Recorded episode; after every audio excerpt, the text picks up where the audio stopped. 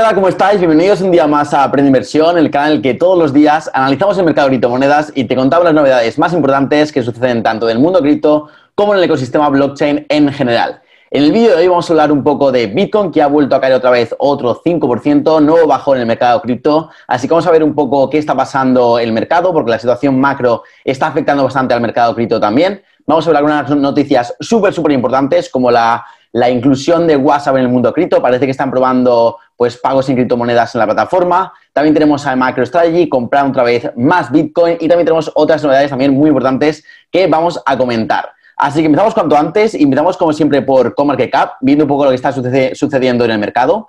Vemos que el Global Crypto Market Cap está ya por debajo de los 2,3 trillones, estamos ahora mismo en 2,2, con un bajón de casi el 5% con respecto a ayer. Eh, vemos que Bitcoin está ahora mismo en 48.500, una caída de casi el 4%, pero también vemos caídas más eh, fuertes dentro del top 10, como la de Ethereum, que, ha caído más de un 5%. Eh, luego también tenemos a Cardano, también con un 5%. Polkadot, la que más ha caído casi, con más de un 7%. Otra vez baja por debajo de 28 dólares. Terra Luna también, que comentamos el que venía subiendo muchísimo, cae un 7% también como Polkadot. Yo la veo un poquito ahí buena, buena oportunidad para añadir un poquito más de, de Terra al portafolio. Y luego ya vemos también caídas incluso más grandes aquí, como la de Uniswap, por ejemplo, aquí un poco más, eh, más abajo en el ranking, o la de Stellar también del 8%. Así que bueno, día un poco de, sangre, está sangrando un poco el mercado cripto. Vamos a ver si encontramos algún, algún ganador. Y sí que lo encontramos, lo encontramos en IoTex, en Celsius y en Unus Sedlio, que suben un 9, un 3 y un 2,100 respectivamente. Pero vamos, si nos fijamos, solamente una, dos, tres, solamente seis criptomonedas dentro del top 100 subiendo en estas últimas 24 horas. Día muy malo para el mercado. Y dentro de los perdedores encontramos a Wax, de la que hablamos ayer, Tezos y Cadena, que caen un 16, un 15 y un 12% respectivamente.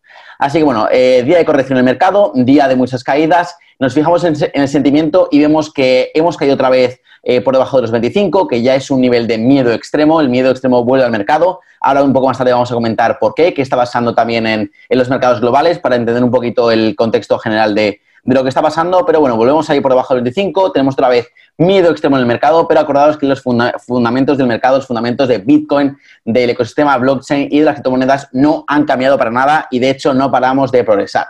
Así que bueno, vamos a ver un poco el, gráfico de Bitcoin. Ya decíamos que estamos entre estos dos niveles muy importantes, que son los de 53.000 y 47.000. Vamos a ver por dónde rompemos. Eh, de momento no conseguimos superar esta, esta primera barrera de los 51.000, 52.000, que es la que tenemos que pasar primero para llegar al objetivo que es superar los 53.000. Entonces, bueno, de momento no lo hemos, no lo hemos conseguido superar. Aquí hemos hecho una resistencia, hemos bajado aquí y nos estamos apoyando de momento en este soporte de los 47.000 dólares. De momento parece que empezamos el día eh, rebotando, empezamos esta vela diaria rebotando en este soporte, así que veremos si vemos eh, pues un repunte fuerte y podemos romper cuanto antes este nivel de los 51 y ya apuntar a este tan deseado 53.000 que ya nos devolvería un poco a la senda alcista en Bitcoin. Luego, en Ethereum estamos un poco mejor, estamos más estables. Y eh, aquí justo dentro de prácticamente una semana, en una semana vamos a encontrarnos aquí con la directriz alcista que venimos marcando desde, desde prácticamente desde julio, llevamos ahí unos meses en tendencia alcista y sería muy sano un buen rebote aquí en, en esta zona que también coincidiría con el soporte aquí de los, de los me parece que son los 3.900 o 4.000. Así que si aquí coincidimos con un rebote entre el soporte y la directriz alcista, creo que podemos ver ahí un buen, un buen impulso alcista de Ethereum que ya nos lleve por fin a estos máximos históricos que estamos todos deseando porque son eh, Ethereum va a ser la clave del siguiente eh, ciclo alcista del mercado. Yo creo que Ethereum va a ser pues el, activo a batir y todo el mundo va a intentar pues eh, outperform, como se dice, a Ethereum y no a Bitcoin esta vez. Así que bueno, veremos lo que pasa. Ya decimos que el, que el, gráfico de Ethereum contra Bitcoin está bastante alcista, está en máximos históricos y yo creo que el que va a liderar este, este, esta última parte, este último impulso alcista a medio plazo del, del bull cycle del, del mercado cripto va a ser Ethereum y no Bitcoin.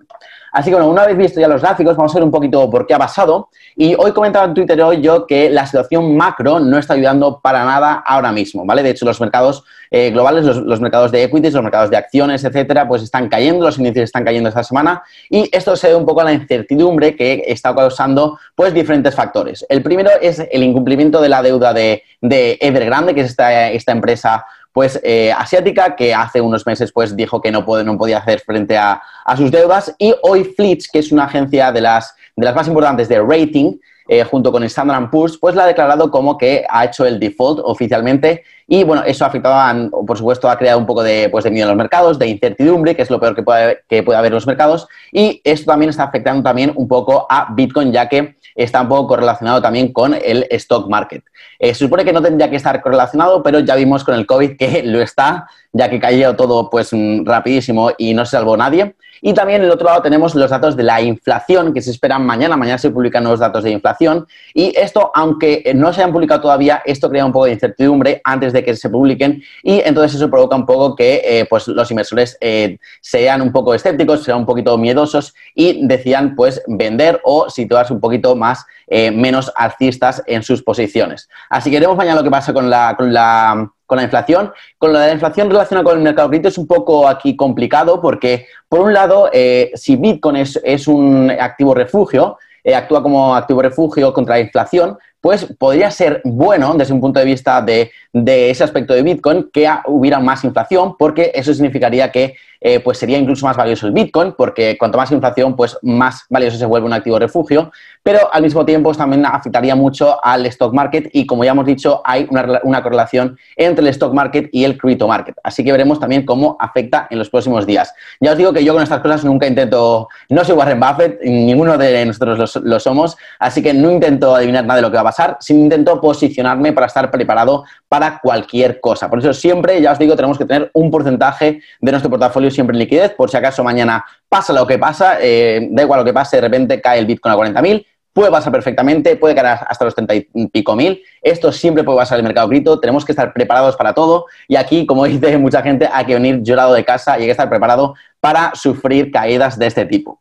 Así que bueno, más noticias, vamos un poquito ya a la cosa positiva, al, lado del desarrollo del ecosistema cripto y de todo lo que está progresando, que está como detrás de, behind the scenes, detrás de las escenas.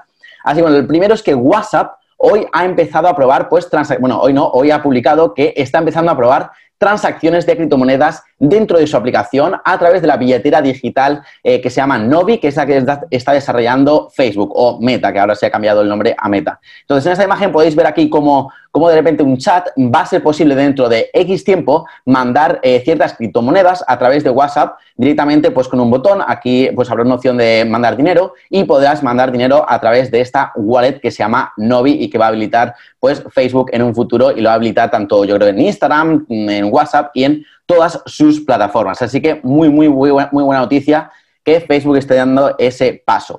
Luego tenemos a, Polygon, a Matic, que es pues una solución de capa 2 de Ethereum, que es un proyecto que me gusta mucho, y hoy ha anunciado que ha adquirido la startup que se llama Mir por más de 600 millones de dólares. Creo que van a hacer el pago, de hecho, en tokens, en Matic, y esta empresa Mir se dedica a los protocolos de Zero Knowledge Proof. ¿Vale? Que es lo que hacen estos protocolos es que permiten verificar transacciones sin revelar información sobre las mismas. De hecho, este tipo de tecnología es súper interesante cuando de hecho, hace un par de meses, cuando estuve en la conferencia de NFTs aquí en Nueva York y tuve la oportunidad de conocer al CEO de ShopX, estuvimos hablando un poco de, pues, de blockchain, de criptomonedas y tal, y me dijo, sobre todo, que me centrara en aprender muy bien cómo funciona esta tecnología, porque va a ser una de las más potentes en los próximos años en el mercado cripto. Y básicamente lo que consiste es que estas tecnologías, estos protocolos, te permiten pues eh, verificar o probar que sabes algo sin enseñarlo. Es decir, un ejemplo muy bueno de esto es, por ejemplo, si hay un cuadro de estos de Wally, de Encuentra Wally, pues eh, tú tienes que eh, como probar que tú has encontrado a Wally sin decirme dónde está. Entonces eso sería, por ejemplo, tapando todo el resto del cuadro y solamente enseñando a Wally. Entonces ahí estás probando que has encontrado a Wally, pero como no se ve el resto del cuadro, no se sabe en realidad dónde está. Entonces, ese es un poco el concepto y se aplica un poco a las transacciones de criptomonedas. Por ejemplo, una de las criptomonedas que está haciendo eso se llama Zcash, que es ZEC, que lo estoy intentando hacer con Bitcoin, ya lleva muchos años desarrollando esta tecnología y es muy interesante y hay que entender cómo funcionan porque van a salir bastantes proyectos, yo creo, en el futuro muy interesantes relacionados con esto. Luego, más cosas. Luego tenemos a MicroStrategy, que pues mm, sigue con su estrategia, sigue fiel a su estrategia de DCA, de Dollar Cost Average con Bitcoin, y cada vez que el Bitcoin cae, pues vuelven a comprar. Y hoy ha confirmado que ha invertido otros 82 millones de dólares en Bitcoin y sus holdings de Bitcoin ya ascienden a 122.478 Bitcoins, se dice así se dice fácil, que es una cifra muy similar a la de la ballena que comentábamos ayer que había comprado eh, más Bitcoin. Así como vemos, las ballenas siguen, siguen comprando. Eh, da igual que el Bitcoin suba o baje, ya estas ballenas tienen una, una estrategia de compras promedio de DCA, de Dollar Cost Average, y van a seguir haciéndolo. Y eso es lo que tenemos que hacer todos, seguir comprando poco a poco, poco a poco, porque este mercado a larga, obviamente, va a ir eh, para arriba y por eso estamos básicamente en este mercado. Y luego la última noticia es que esto la verdad me pone muy contento porque ya que España no nos da muchas alegrías en temas económicos, pues por lo menos aquí en este sector sí nos, las está dando. Y es que una investigación que ha hecho Coinbase ha puesto a España como el país líder en conocimiento sobre criptomonedas en toda Europa. Y es que esto ya lo vengo comentando con, con bastantes conocidos, con bastantes amigos, que es que en España se están moviendo un montón de cosas eh, relacionadas con tanto blockchain como criptomonedas, porque no es lo mismo, hay proyectos blockchain que no tienen nada que ver con las criptomonedas, que simplemente están utilizando las, la tecnología blockchain, pero también hay otros que están utilizando eh, pues las dos y obviamente, bueno, si, hay criptomonedas hay blockchain, pero puede haber blockchain y no haber criptomonedas. Pero bueno, en, en conclusión, que en España está bastante bien, estoy viendo muchísimos proyectos, muchísimas empresas interesándose por esta nueva tecnología, eh, parece que el gobierno está intentando invertir poco a poco en esas tecnologías, en potenciar proyectos, en dar ayudas, facilidades. Así que esto me pone muy contento y mm, ojalá podamos, podamos ser en un futuro un país líder en el mundo en este sector blockchain que yo creo va a revolucionar muchísimas, muchísimas industrias. Esto, bueno, no me estoy poniendo mérito, pero bueno, yo creo que ahí Aprende Inversión está ahí poniendo su granito de arena. Así que nada, bueno, es broma. Bueno, pues nada, esto ha sido todo por hoy. Si te ha gustado este vídeo, dale like y suscríbete para seguir ahí aprendiendo más y más de criptomonedas día a día y poder seguir mantener ahí a España en el, en el top 1 de Europa. Y si no es de España, también estás súper bienvenido aquí a Aprende Inversión. Así que nada, si te ha gustado el vídeo, eso, dale like, compártelo. Y nada, como siempre, eh, muchísimas gracias por, por ver el vídeo, por estar ahí. Nos vemos mañana en el siguiente análisis diario y os mando un saludo para todos.